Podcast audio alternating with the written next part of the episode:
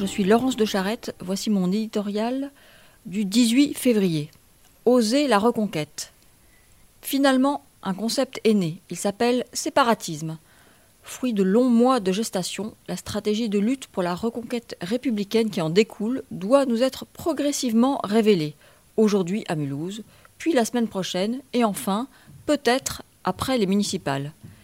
Initialement convaincu de la nécessité de ne pas mélanger les questions de radicalisation, de communautarisme et d'islam, Emmanuel Macron a en fin de compte décidé de traiter ces sujets ensemble.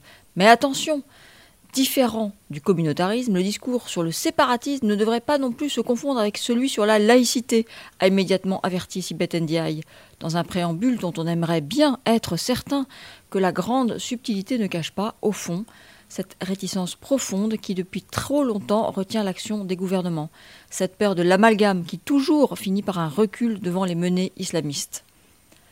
Les laborieuses hésitations sémantiques de l'exécutif ne trahissent-elles pas tout simplement un manque de doctrine ou bien de détermination? Le mot séparatisme, par exemple.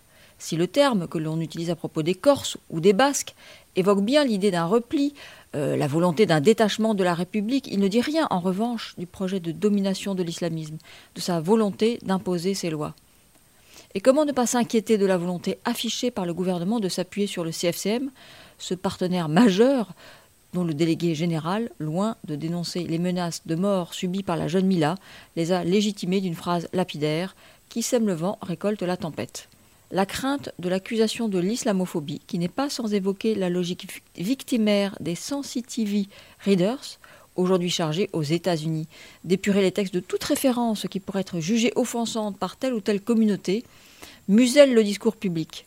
Négation de l'altérité, entrave à la liberté, cette mécanique mortifère paralyse la reconquête républicaine, tant de fois annoncée mais jamais effectuée. Il est temps d'y renoncer. Il y a des lâchetés qui créent de l'insécurité, nous dit Richard Maca, l'avocat de Charlie Hebdo, et ensuite du sang qui coule.